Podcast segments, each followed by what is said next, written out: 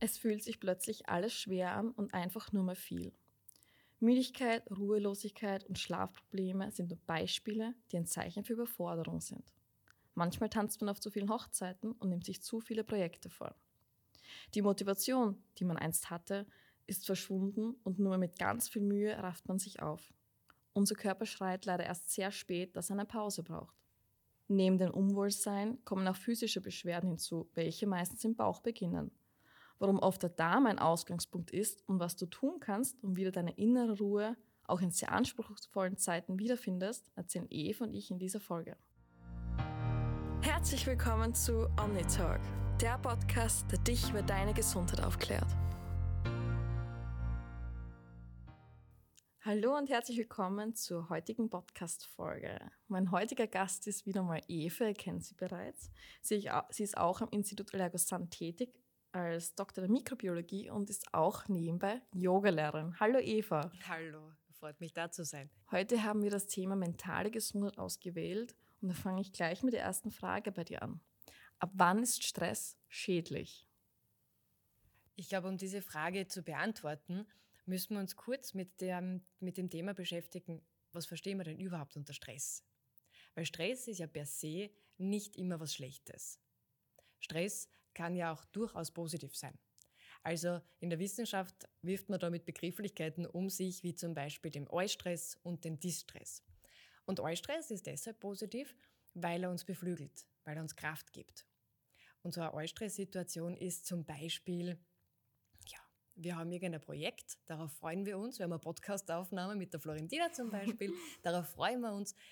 Vielleicht überlegen wir uns noch kurz, was wir sagen wollen. Vielleicht sind wir ein bisschen aufgeregt, aber ganz grundsätzlich, ich persönlich bin mir bewusst, den Podcast werde ich gut meistern, das kann ich schaffen. Solche Situationen, wo wir wissen, das ist eigentlich schaffbar, das läuft in Richtung Eustress und da kriegen wir vielleicht auch etwas an Energie raus. Ganz anders ist es aber bei dem Thema Distress.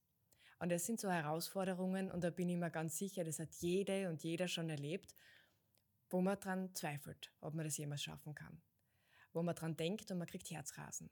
Es wird dann ein bisschen schlecht. Wo man dann weiß, diese ganze Aufgabe, das ganze riesige Projekt, der Weg dorthin, raubt viel mehr Energie, als dass wir jemals daraus ziehen können. Und in dem Problem, wenn wir da drinnen stecken, sprechen wir von einem Stress, der nicht gerade positiv ist, der sich negativ auf mein Bewusstsein, auf meine Gesundheit, auf mein Gefühl auswirken kann. Problematisch ist es, wenn diese negative Situation jetzt nicht nur eine Woche anhält, sondern wenn das dann ewig so weitergeht. Weil dann sprechen wir von einem chronischen Stress. Und der chronische Stress, warum der schädlich ist, das rührt daran, weil der in unserem Körper ganz viele negative Dinge macht.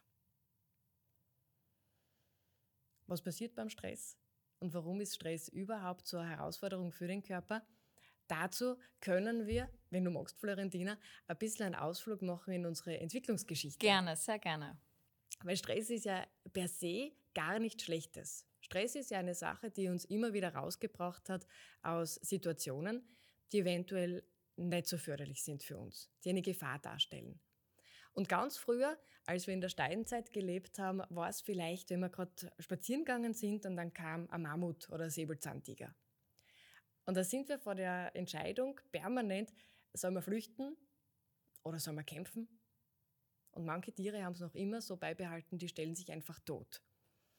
Wenn wir jetzt aber einen Säbelzahntiger haben, wenn wir einen Mammut haben oder auf unsere neue Zeit jetzt, auf unsere Gesellschaft gesprochen, wenn wir einen Termin haben mit unserer Chefin, mit unserem Chef, wenn wir einen Streit haben mit der Schwiegermutter, ja, all das sind Situationen, die machen einen Stress, dann können wir ganz schlecht flüchten. Kämpfen mit der Schwiegermutter ist auch nicht gerade so förderlich. Nicht ja, wirklich. Nein, gar nicht. Das bedeutet, ähm, wir, also das, was im Körper hier passiert, ist, wir wollen aus dieser Gefahrensituation raus. Und das ist seit der Steinzeit immer die gleiche Reaktion. Das, was passiert, wenn wir hier flüchten wollen, damit wir flüchten können, ist, das Blut geht in die Arme und in die Beine. Das Blut geht ins Herz.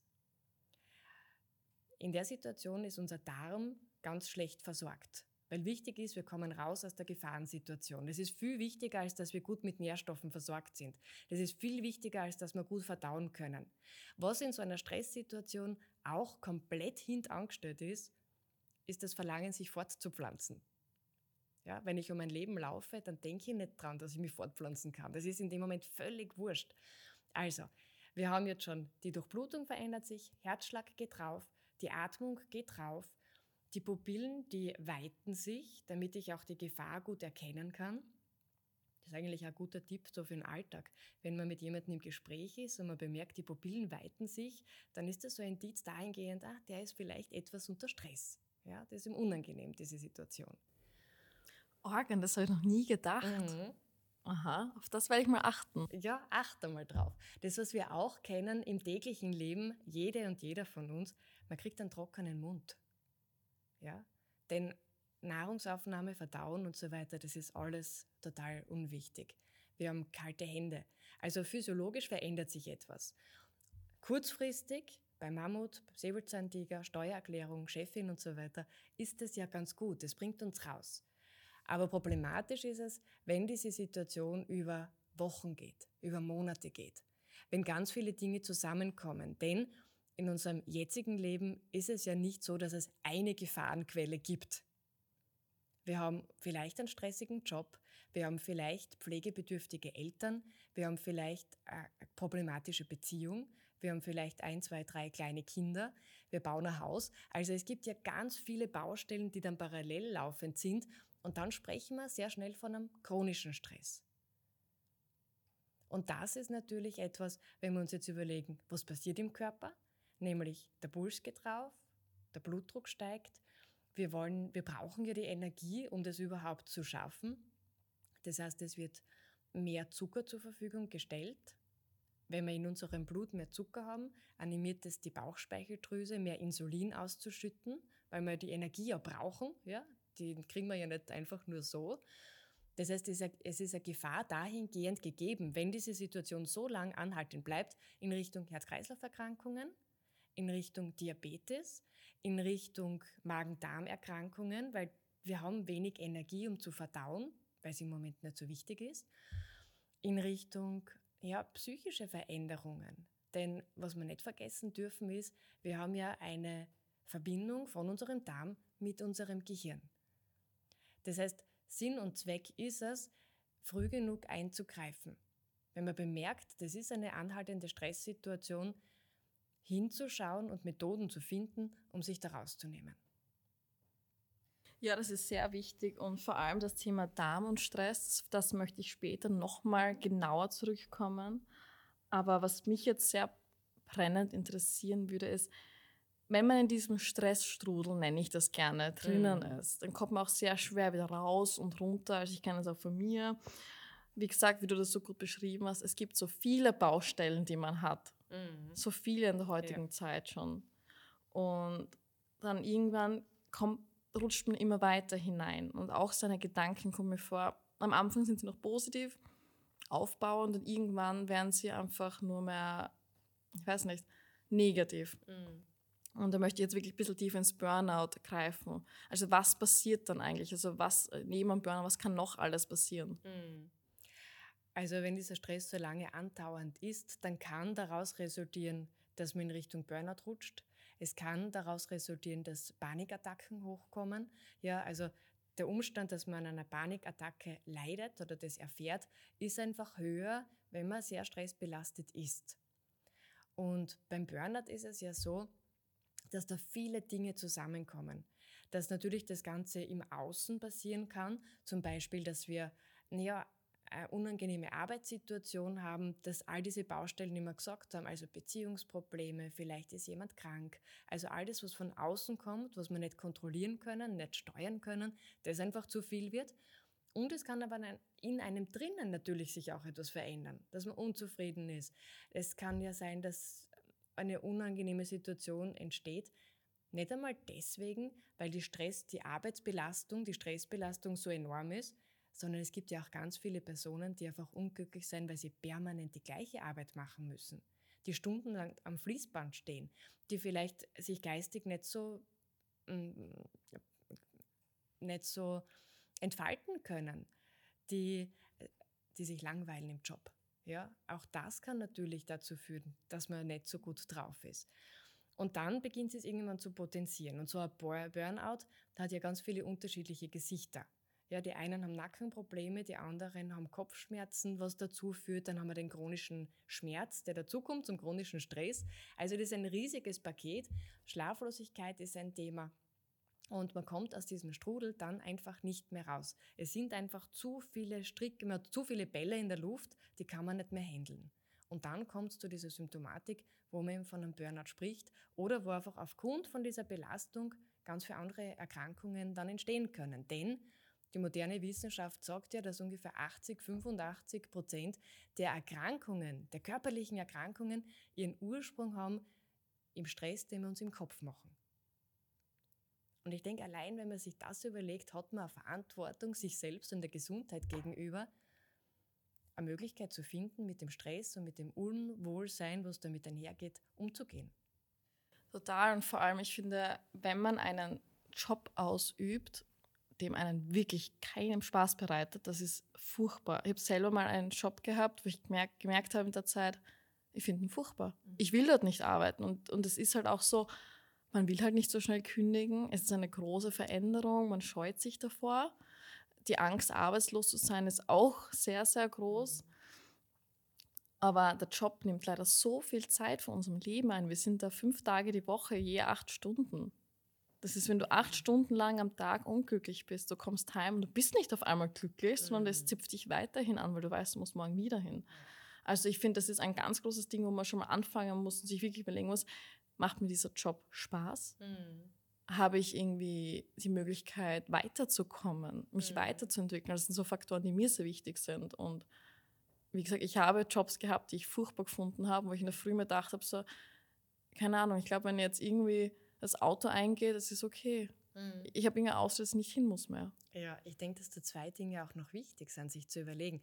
Zum einen hat sich unsere Gesellschaft Gott sei Dank verändert, weil ich denke mir, die Generation unserer die Eltern, Generation, ja. ja, die haben wirklich so, die haben ihre Lehre beendet, die Schule beendet und die waren dann bis zur Pensionierung im gleichen Job. Und das war ein Zeichen, dass man sehr eifrig ist, dass man fleißig ist, dass man was leistet, dass man ein guter Mitarbeiter ist, wenn man diese Konstante wahrt.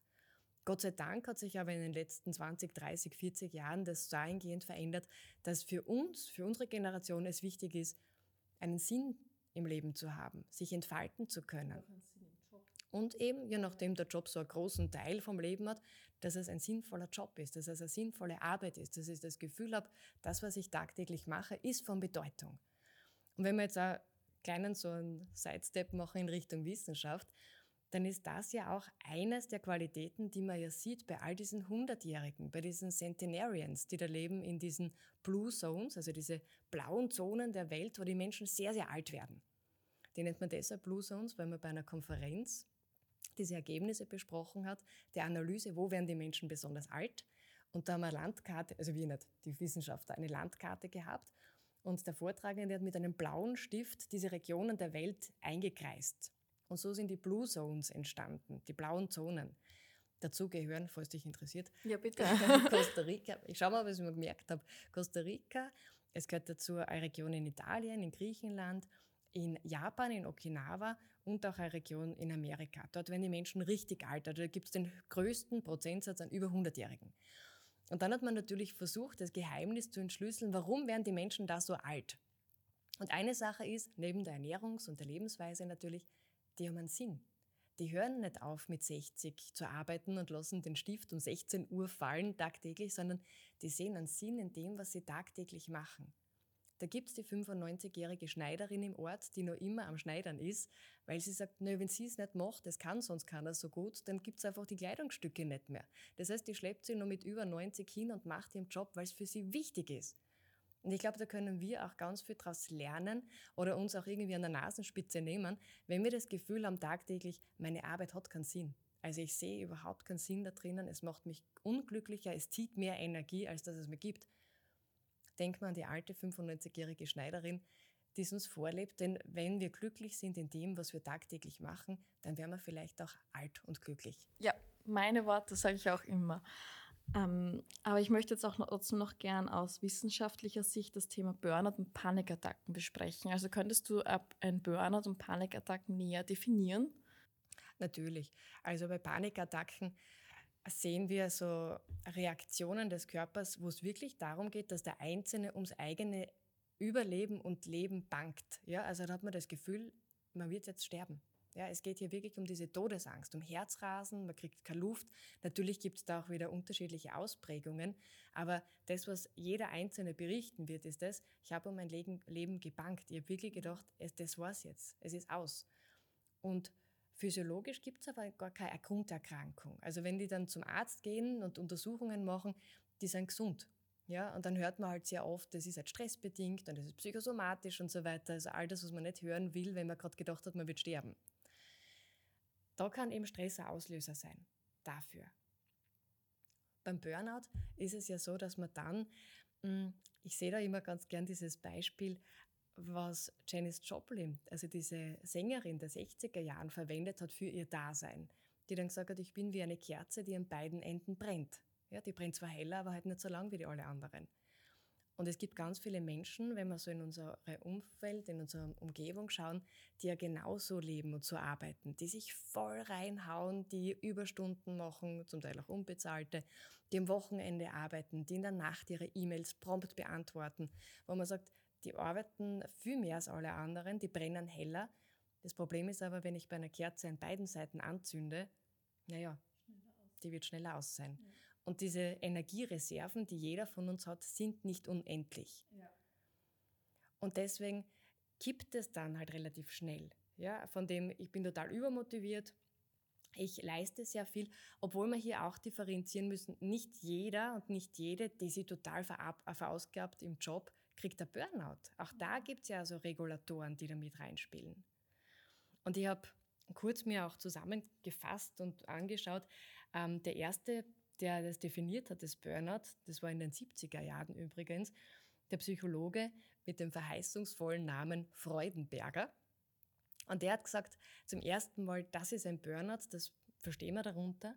Und der hat gesagt, es braucht so Voraussetzungen im Einzelnen, damit es zu einem Burnout kommen kann. Und das hat er gesagt, wenn man an sich selbst eine sehr hohe Erwartungshaltung hat. Wenn man in Richtung Perfektionismus tendiert, dann hat man ein höheres Risiko wenn man das Gefühl hat, dass man ständig zu wenig Zeit hat für sich selbst. Man gibt, man gibt, man gibt und man kriegt zu wenig zurück. Wenn man das Gefühl hat, im Job unersetzbar zu sein. Also wenn ich es nicht mache, alle anderen können es nicht, ich muss das auch noch übernehmen. Und das hängt natürlich dann auch von der Persönlichkeit ab. Deshalb nur viel arbeiten bringt uns jetzt nicht ins Burnout. Die eigene Einstellung ist es dann. Und das kostet einfach extrem viel Kraft und dann sind die Ressourcen sehr schnell verpufft. Und dann sehen wir, ja, diese psychischen Veränderungen, die Schlaflosigkeit, Konzentrationsstörungen, diese Aussichtslosigkeit, diese depressiven Verstimmungen und auch körperliche Veränderungen, die dann das Burnout definieren. Ja, das sehe ich auch so. Vor allem eine Panikattacke ist oft das erste Warnsignal, das erste laute Warnsignal von einem Burnout. Also ich habe ich weiß nicht, ob es stimmt, aber ich habe gehört, wenn man mehrere Panikattacken immer wieder hat, kann es sein, dass man aus einer nicht mehr rauskommt, in einen Burnout rutscht. Wahnsinn, ja. Also, und ich hatte schon mal eine Panikattacke, einmal in meinem Leben. Mhm. Und es war eben auch, dass ich einen Job hatte. Ich habe keinen Sinn dahinter gesehen. Ich wusste, ich war jetzt davor acht Monate arbeitslos, weil ich auch einen Job hatte, der mir wirklich keinen Spaß macht und ich musste kündigen, weil es mir nicht mehr gut ging. Es ging mir nicht mehr gut und ich musste kündigen aus wirklich aus Gründen. Es war unzumutbar dort. Es ist nicht der, der Arbeitsaufwand, aber das Arbeitsklima in meinen Augen.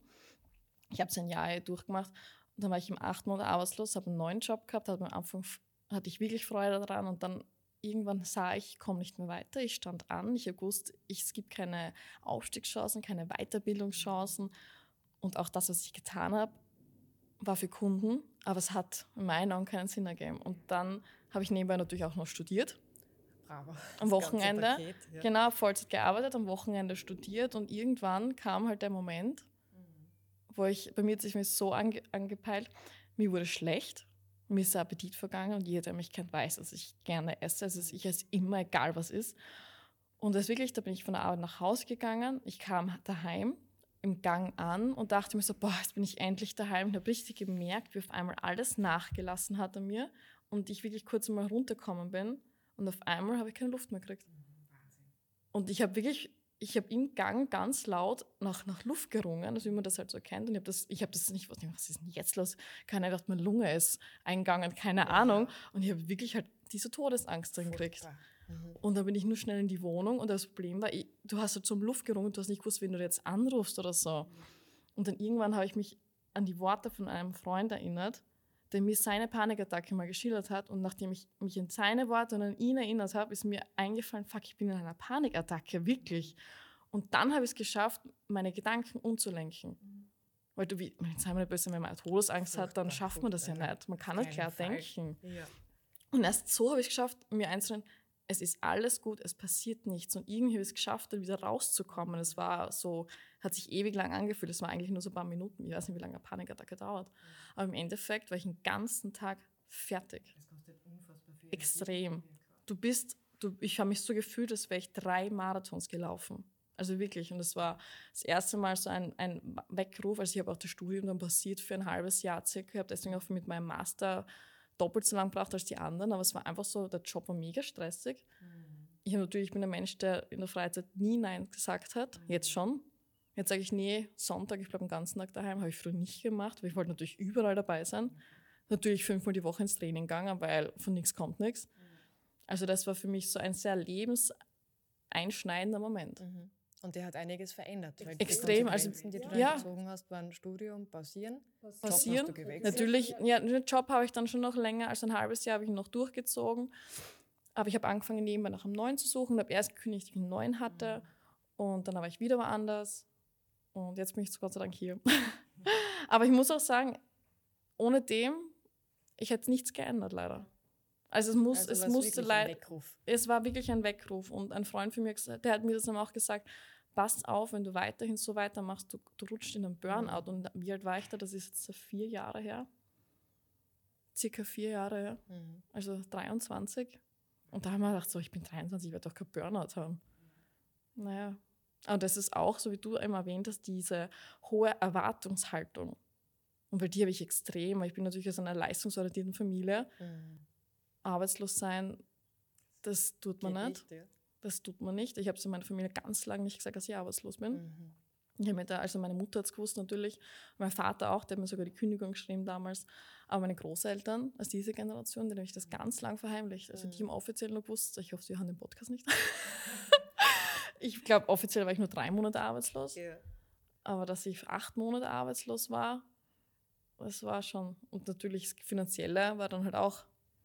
Aber es war trotzdem da halt ein ganz großes Thema kommt. Zum einen die eigene Geschichte, das, ja, die was die Familie an einen, die Erwartungen, ja. die an einen gesetzt wird, die Erwartungen, von denen man glaubt, dass sie an einen gesetzt wird, ja. die man selbst dann auch hat und natürlich auch unsere sozialen Netzwerke. Die da mit reinspielen, wo man das Gefühl hat, jeder ist total busy, jeder ist erfolgreich, jeder ist glücklich. Ich muss es auch sein, weil sonst bin ich nichts. Und dann halt die Frage, warum bin ich es nicht? Mhm. Und das setzt dann ja noch zusätzlich unter Druck, ich sollte auch so glücklich sein und so erfolgreich. Also ich glaube, wir sind momentan schon in einer relativ schweren Situation und in einer schwierigen Zeit, wo es nur einmal da mehr darum geht, in sich selbst geerdet zu sein und Sicherheit zu empfinden und vielleicht nicht das eigene Wohlbefinden vom Applaus rundherum abhängig zu machen.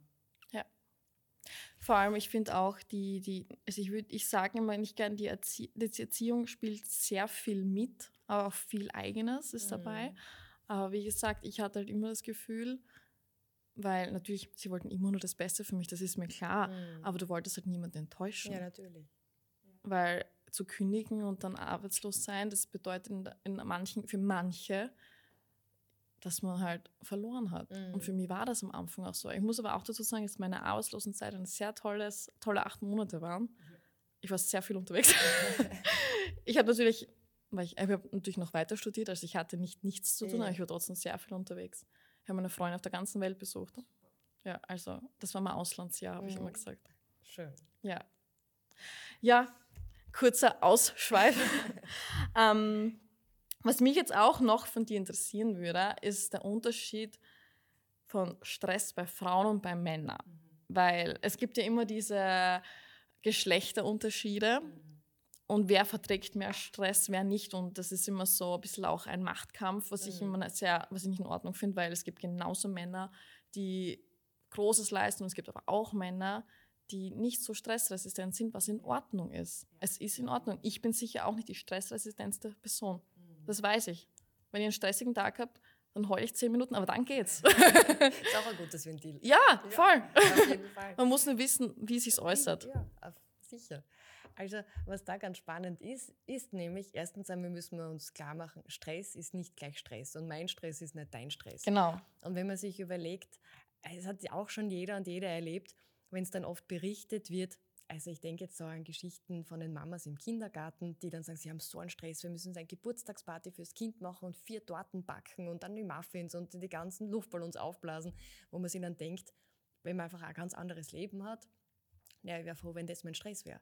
Ja, aber für die eine Person, die das gerade betrifft, ist das im Moment einfach die größte Hürde, wo am meisten Energie hingeht und es kann auch stressig sein. Deswegen, mein Stress ist nie dein Stress und ja. umgekehrt wird es nicht funktionieren. Und trotzdem ist es aber so, es gibt einen Unterschied zwischen dem männlichen Stress und dem weiblichen Stress. Zum einen ist es so, dass man, wenn wir jetzt wieder zurückwandern in die Steinzeit, dass man einfach auch sieht, dass Männer ganz häufig in Stresssituationen mit diesem Fight or Flight reagieren, kämpfen oder flüchten. Auch physiologisch. Wenn man Männer jetzt in unserer modernen Wissenschaft oder mit diesen Methoden untersucht, dann sehen wir auch, in Stresssituationen sind Gehirnareale aktiv, die darauf hindeuten, es geht um Flucht oder Kampf. Und wenn wir jetzt aber die Frauen uns ansehen, wie reagieren Frauen?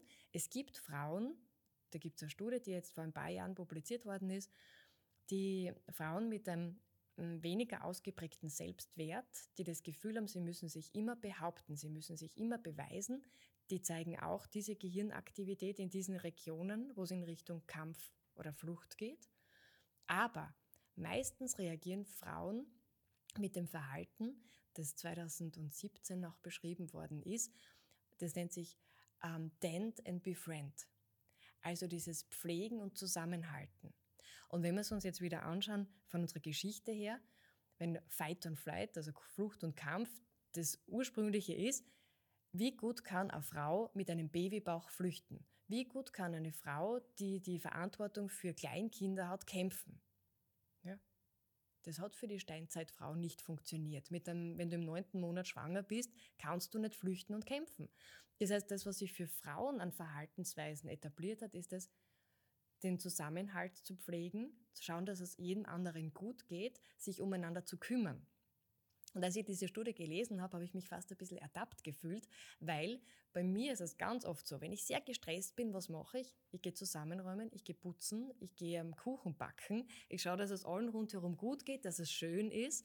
Und es ist einfach evolutionär so, die Verantwortung der Frau dann zu schauen, dass die Höhle sauber ist. Also ganz schlimmes Klischee. Für mich gerade auch ein bisschen ertappt. ja, das ist einfach, weil es für die Frauen mit Babybauch nicht möglich war zu kämpfen. Aber wir sehen auch noch, wenn wir jetzt an die Frauen in der jetzigen Zeit denken, was sind denn Symptome, die die Frauen aufgrund von Stressbelastung berichten? Also ich kenne ganz viele Frauen, die mir dann immer wieder im Vertrauen auch erzählen, dass sie Probleme haben mit der Menstruation, dass der Zyklus sich verändert hat, dass die Regel ausgeblieben ist, dass es lange Perioden gegeben hat. Und wenn wir uns jetzt überlegen, was passiert denn physiologisch jetzt wieder in unserem Körper, wenn wir gestresst sind, dann haben wir als Reaktion, damit wir durch diese stressige Zeit kommen, die Ausschüttung von Cortisol. Cortisol ist das Stresshormon. Und was wir nicht vergessen dürfen ist, dass das Cortisol aus dem gleichen Ausgangsmaterial gebildet wird wie unsere Sexualhormone. Das heißt, man kann sich das wirklich vorstellen, wir haben einen großen Bottich an Baumaterial, wir zweigen was dafür ab, um Cortisol, das Stresshormon, zu produzieren. Wenn ich jetzt ganz viel Cortisol produziere und viel von dem Baumaterial verwende, dann bleibt ergo wenig übrig für meine Sexualhormone. Dann bleibt wenig übrig für Östrogen und Progesteron. Und nach stressigen Episoden, wo ganz viel Cortisol gebildet worden ist, dann kann es dazu führen, dass die Menstruation ausbleibt, dass der Zyklus sich verändert. Wenn wir dann entspannt sind, dann pendelt sich das wieder ein. Aber auch das ist eben wichtig zu wissen, weil ganz viele Frauen in der stressigen Situation dann noch zusätzlich einen Stress kriegen, weil die Menstruation ausbleibt. weil das mit ganz vielen Ängsten verbunden mhm. ist, was natürlich auch verständlich ist, weil die Menstruation ist ein Vitalzeichen. Das zeigt, dass wir Frauen am Leben sind. Das ist so wichtig wie unsere Körpertemperatur, wie die Atemfrequenz. Ja, also wenn das nicht funktioniert, dann irritiert das natürlich. Ist aber mehr oder weniger in so stressigen Episoden fast normal.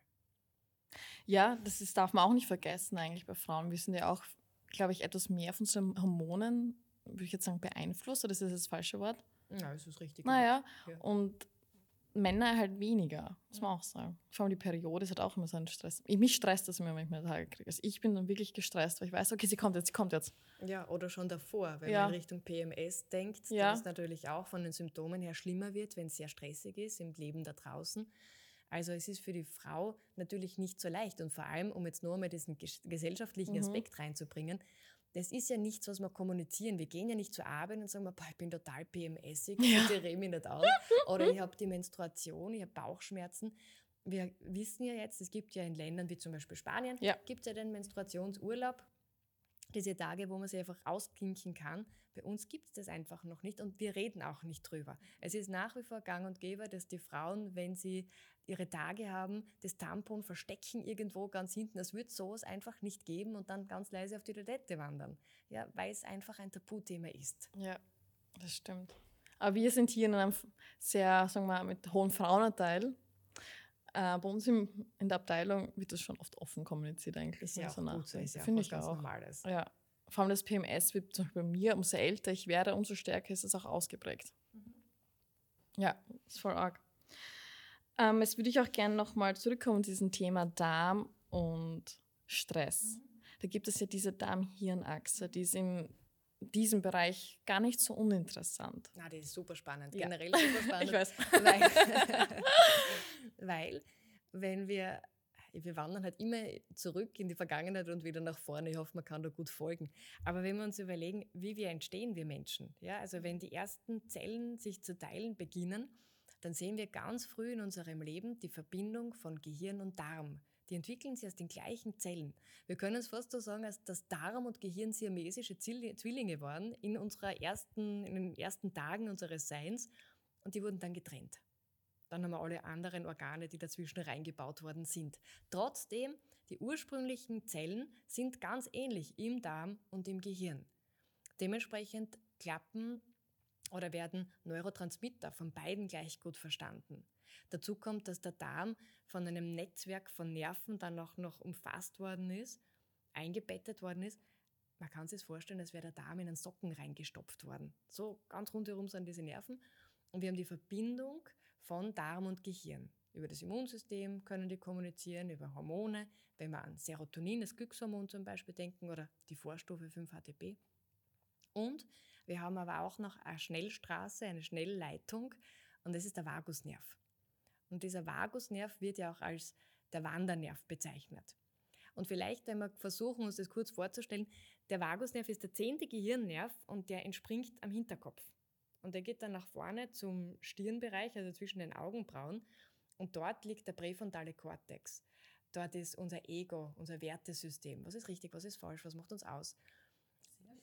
Ja, total, oder? Und dann geht er noch weiter da unten zwischen die Stimmritzen durch, also am Kehlkopf, weiter zum Herz, zu den Lungen, gesamter Gastrointestinaltrakt bis zu den Geschlechtsorganen. Also ein Gehirnnerv, der den ganzen Körper durchzieht. Und über diesen Gehirnnerv sind Darm und Gehirn auch verbunden. Und die kommunizieren ganz rege.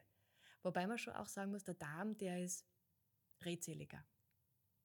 Der erzählt gerne, was gestern war, was morgen sein wird, die Wünsche, die Träume. Das Gefühl habe ich auch, ja. ja. Also der, es gibt sowas wie Bauchgefühl, tatsächlich. Mhm. Und das Gehirn ist eher wortkarg, von dem kommt so 10 Prozent von dieser Kommunikation. Man sagt ja oft gern, was sagt ein Bauch, was sagt ein Kopf. Genau. Und Immer mehr eigentlich, man Tipp. soll auf den Bauch ja, hören. Genau, auf Oder Bauch auch das Herz, aber ich finde, Herz ist oft eher Bauch mhm. als Kopf. Mhm. Auf jeden Fall. Ja, also es ist immer bei der Kommunikation viel mehr vom Bauch ausgehend. Und, das, wir kennen das ja auch.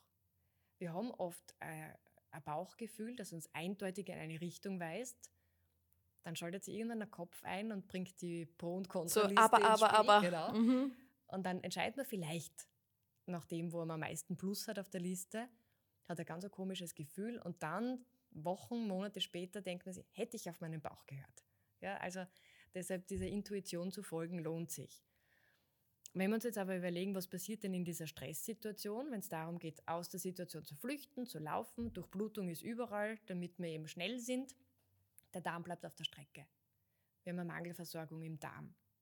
Wir haben vielleicht Toxine, die da sich ähm, ablagern können, die nicht wegtransportiert werden mit der Verdauung und das ganze Milieu wird zerstört. Die Darmbakterien, die suchen das Weite, für die wird es ungemütlich. Die Darmbarriere kann ihre Funktion nicht mehr standhalten. Die der Darm wird ja so träge, oder? Gefühlt. Der Darm wird auch träge, genau. Und wir haben eine Entzündung, die sich da ausbreitet. Und wenn wir uns überlegen, dass der Darm ja auch eine Hormonfabrik ist, dass 20 Hormone ungefähr im Darm produziert werden, unter anderem eben die Vorstufe vom Glückshormon, und das fällt aus, und das Glückshormon ist die Vorstufe wiederum, also Serotonin vom Melatonin. Wir brauchen das Melatonin, damit wir schlafen können. Das heißt, das erklärt dann schon, warum diese stressige Situation, diese Konsequenzen für den Darm natürlich auch eine Veränderung im Wohlbefinden bedingen können.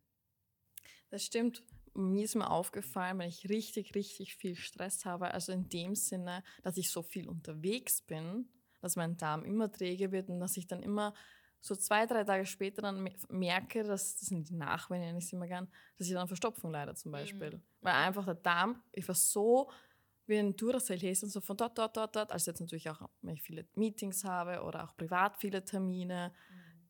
Ich habe gar keine, also mein Darm hat die Zeit gar nicht, das alles zu, seinen Aufgaben eigentlich nachzugehen. Und er hat auch nicht die Energie. Ja, Verdauen bedeutet Energie. Die brauchen wir. Und wenn wir jetzt aber einen Termin nach dem anderen erfüllen und dann noch so einem vollgestopften Tag mit ganz vielen Terminen noch zum Training gehen und da noch weitermachen müssen und dann gibt es noch andere Dinge, dann ist die Energie im Draußen gebraucht und es ist keine Energie da für diese Verdauungsleistung. Ja, genau. Ähm, was mich halt noch interessieren würde, ist, Stress hat man eigentlich sein Leben lang. Mhm man kann, man kommt selten aus ohne Stress, wenn man einem Beruf nachgeht, Familie hat, Freunde hat. Es ist immer, es gibt Tage, da hat man mehr zu tun, es gibt weniger zu tun. Was mir in letzter Zeit viel geholfen hat, ist einfach mich mental damit auseinanderzusetzen, was sind Punkte, die bei mir viel negativen Stress verursachen und was sind Punkte, die aber auch positiver Stress sind, aber auch meine Gedanken zum Thema Stress etwas positiver zu mhm. lenken.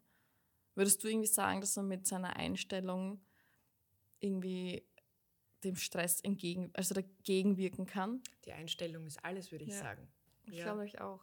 Also es gibt da ja, ich weiß nicht, würde den Rahmen jetzt nicht sprengen von unserem Podcast, aber das ist halt absolut mein Thema und da fällt mir so viel jetzt ein. Ja, aber trotzdem. aber es gibt da ja diese alte Erzählung von diesem, von diesem Indianer, der mit seinem Enkelkind am Lagerfeuer sitzt.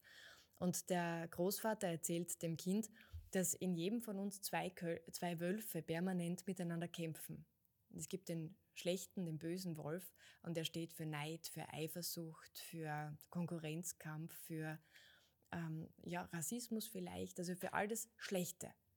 Und dann gibt es den guten Wolf und der gute Wolf, der steht für Frieden und für Selbstwirksamkeit und für Freude und für Liebe und für Hingabe und für Zuversicht und für Optimismus und die kämpfen permanent in jedem von uns.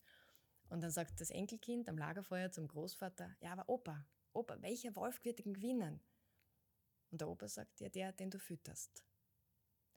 Und es stimmt schon. Also wenn wir da drinnen sind und uns genau auf das immer fixieren und immer daran erinnern, was alles schlecht ist in unserem Leben und uns als Mantra vorsagen, ich werde sowieso nicht schaffen, ich bin nicht gut genug, alle anderen sind besser. Ich brauche mich nicht bemühen, weil ich werde wieder scheitern dann wird meine Welt sich genau dahingehend ausrichten. Und ich werde das sehen als Bestätigung, ja eh klar, ich habe gewusst, ich werde scheitern. Ich ziehe das dann wieder mehr in mein Leben. Das ist ja auch so ein Thema mit dieser selektiven Wahrnehmung. Wenn man ein rotes Auto kaufen möchte, plötzlich auf der Straße gibt es nur mehr rote Autos. Wenn ich mir jetzt aber dem widme, was Schönes, was da ist, was ich geschaffen habe, dass es ganz viele Freunde in meinem Leben gibt, dass ich ein Dach über den Kopf habe, dass mein Kühlschrank immer voll ist, dass ich schon viel erreicht habe, dass ich gesund bin, dass mein Körper nicht schmerzt, wenn ich in der Früh aufstehen möchte, dann ist schon viel erreicht. Und deswegen, wenn man sich auf das konzentriert, was da ist, es gibt ja auch diese Dankbarkeitspraxis, die man, oder es gibt auch ganz viele Bücher, wo man dann reinschreiben kann, wofür bin ich heute dankbar?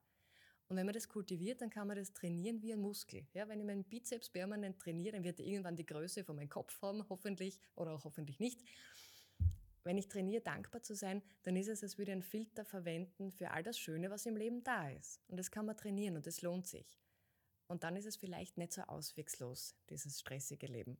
Ja, das finde ich nämlich auch. Immer wieder so denken, für was ist man dankbar? Mhm. Für was bist du heute dankbar? Ah, ich bin dankbar für das Gespräch. Ich bin dankbar, dass die Sonne da rausgekommen ist. Ich habe gerade gedacht, ja, hinter uns. Es scheint immer mehr, obwohl es geheißen ja. hat, heute ist sehr bewölkt. Ja, also ich glaube, ich würde schon auf mindestens drei, fünf Punkte ja. kommen aus dem Ärmel geschüttelt jetzt ja, einmal. Ich auch.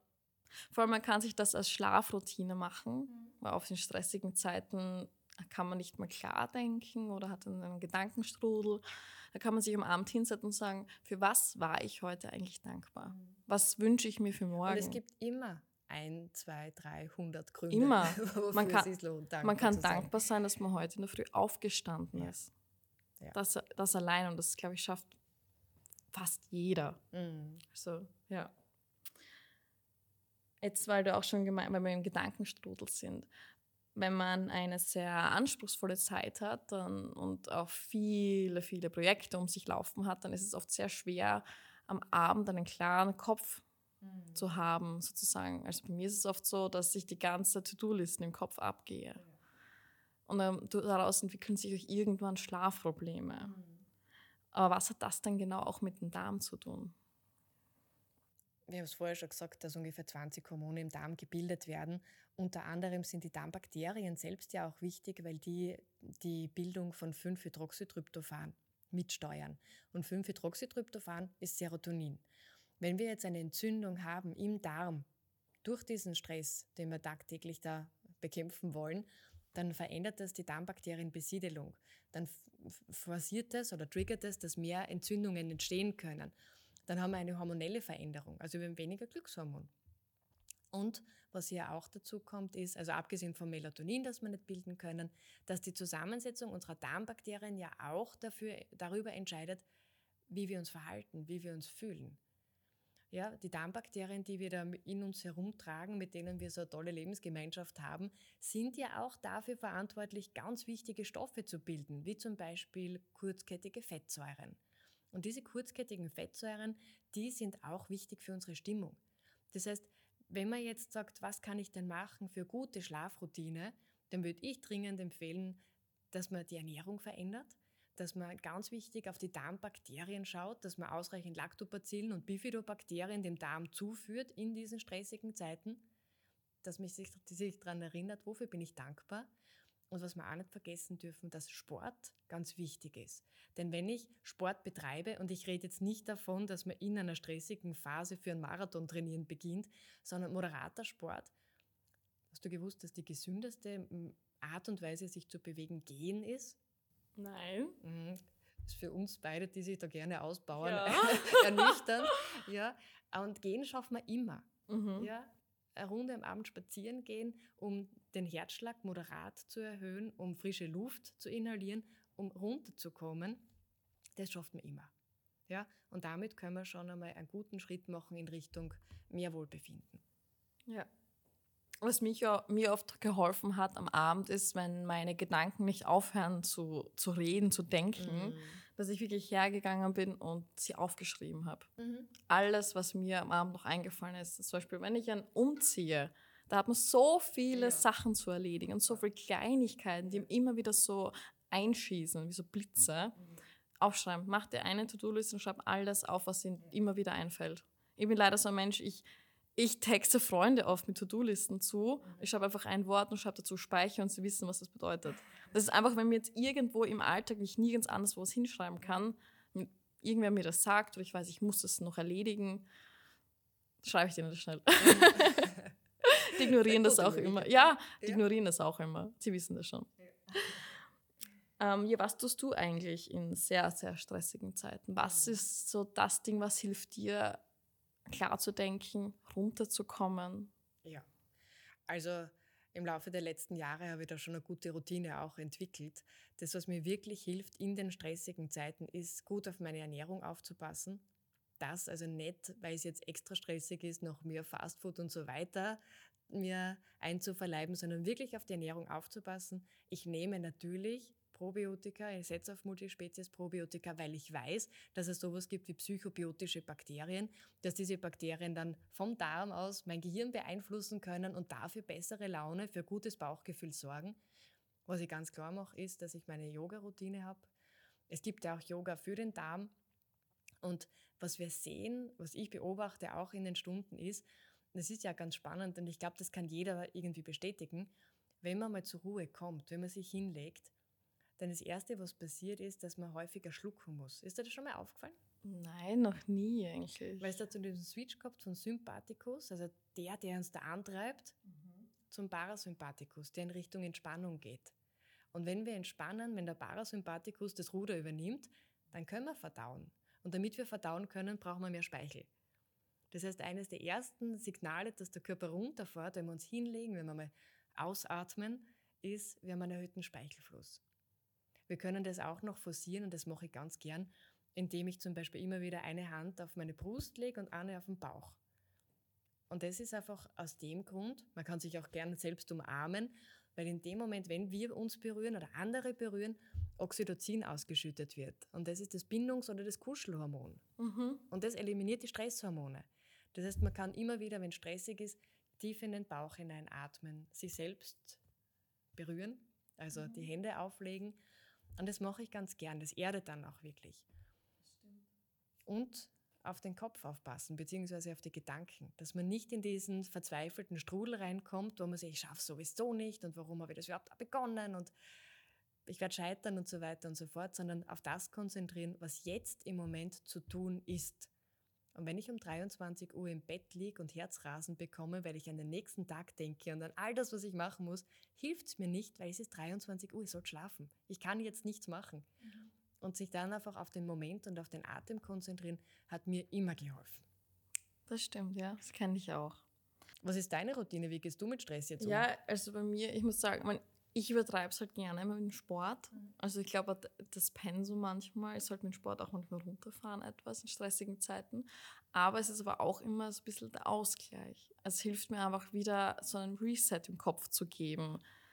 Weil ich komme teilweise manchmal so richtig fertig aus der Arbeit und ich weiß, ich lege mich zu Hause hin, aber ich bin so fertig, dass ich dann gar nicht entspannen kann. Ich weiß nicht, ob du das kennst. Ja, und dann gehe ich halt ins Training und überlege schon, soll ich überhaupt gehen? Aber dann oft gehe ich raus und bin wieder voller Energie. Mhm. Und ja, das ist aber auch so bei unser Training. Also ich mache ja CrossFit, das ist so ein gruppendynamisches Training und dann sehe ich halt meine Freunde teilweise wieder. Dann quatschst du und du kommst einfach auf andere Gedanken und du bist auf einmal so weg von dir und bist woanders. Mhm. Also das hilft mir schon immer. Aber es hilft mir auch sehr gut, manchmal aufs Training zu verzichten. Ja. Manchmal habe ich die Kraft einfach nicht. Und das ist auch, musste ich auch erkennen, weil ich hatte immer, zum Beispiel früher, war es ja noch schlimmer, ähm, da hatte ich das Gefühl, okay, jetzt habe ich Training auslassen, ist schlecht. Ich bin schlecht. Ich habe ich hab versagt, keine Ahnung. Und das war so dumm eigentlich. Ja, aber das habe ich auch mittlerweile abgelegt. Und wenn ich keine Lust habe, dann gehe ich auch nicht.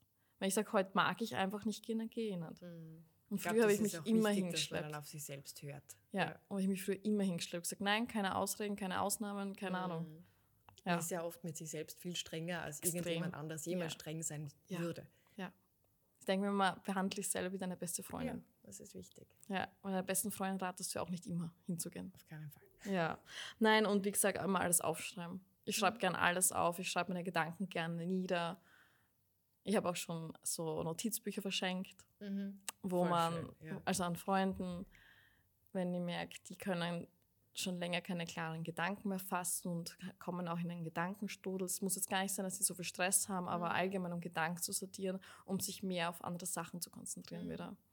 Ja. Und natürlich mit meinen Katzen kuscheln. Kuscheln ist immer gut. Ja, ja, das sind immer solche Sachen, ja. Ja, dann, weil du hast es eh schon auch angesprochen, das Thema Probiotika. Ähm, es war noch eine Frage von mir aus, warum können denn Probiotika in so einer Phase hilfreich sein. Hm. Also das, was wir ja ganz häufig erleben, ist, dass wir in so einer Phase, wo wir so gestresst sind, eben nicht besonders gut auf die Ernährung aufpassen, sondern dann ist es einmal vielleicht ein Brötchen zwischendurch, dann wäre man vielleicht verleitet, mehr zu snacken. Das heißt, das verändert schon einmal die Zusammensetzung unserer Darmmikroben, der Stress per se. Bitte. Vor allem, ich habe immer extreme Lust auf Zucker. Ja. Weil wir die Energie brauchen. Ja. ja. Also das wirklich, da bin ich so, okay, ich brauche Schokolade, ich brauche mhm. Schokolade, ich brauche irgendetwas mhm. und dann muss ich mir Zucker reinschießen und ich merke richtig, wie, wie, wie ich nicht mehr denken kann. Ja. Ja. Weil bei mir alles so, ich weiß nicht, kann es nicht beschreiben, es ist ein ganz komischer Zustand. Ganz furchtbar. Ja. Und bei mir ist es auch oft an das gekoppelt, dass ich mir denke, jetzt war es so ein anstrengender, anstrengender Tag, jetzt habe ich so viele Dinge geleistet, dann ist es so diese Belohnungs, oh, ja. der Belohnungsfaktor. Jetzt kann man nur Schokolade. Dann nehme ich mittlerweile aber dann die dunkle Schokolade. Also Schokolade ist besser als gar nichts. Ich finde, die sättigt auch irgendwie mehr. Ja, also für da brauche ich gar nicht so viel. Genau. Und all das natürlich verändert unser Darmmikrobiom. Also auch das, wenn ganz viele Personen, die jetzt nicht so in Richtung Sport ausgerichtet sind, wie du es bist oder ich, die bewegen sich dann ja nicht mehr viel. Ja, also da ist der Bewegungsmangel, der noch mit reinspielt. Und all das verändert die Zusammensetzung der Darmbakterien. Dementsprechend haben wir wenig von diesen wichtigen kurzkettigen Fettsäuren, die produziert werden, die wichtig sind, um Entzündungen zu reduzieren, sowohl im Darm als auch im Gehirn, die wichtig sind, um unsere Darmbarriere aufrechtzuerhalten, damit nicht alles, was ich zu mir nehme, direkt mit dem Immunsystem in Kontakt tritt, was wieder diese Entzündung dann triggert und dazu führt, dass viele Personen nach so einer stressigen Zeit, vor allem wenn es um chronischen Stress geht, vielleicht auch Hautreaktionen zeigen, ja, dass die Psoriasis entwickeln, einen Nesselausschlag, dass die ja, Schlafen haben wir schon gehabt, das große Thema. Konzentrationsstörungen liegt eben daran, dass wir im Darm eine kräftige Unordnung geschaffen haben durch den Stress.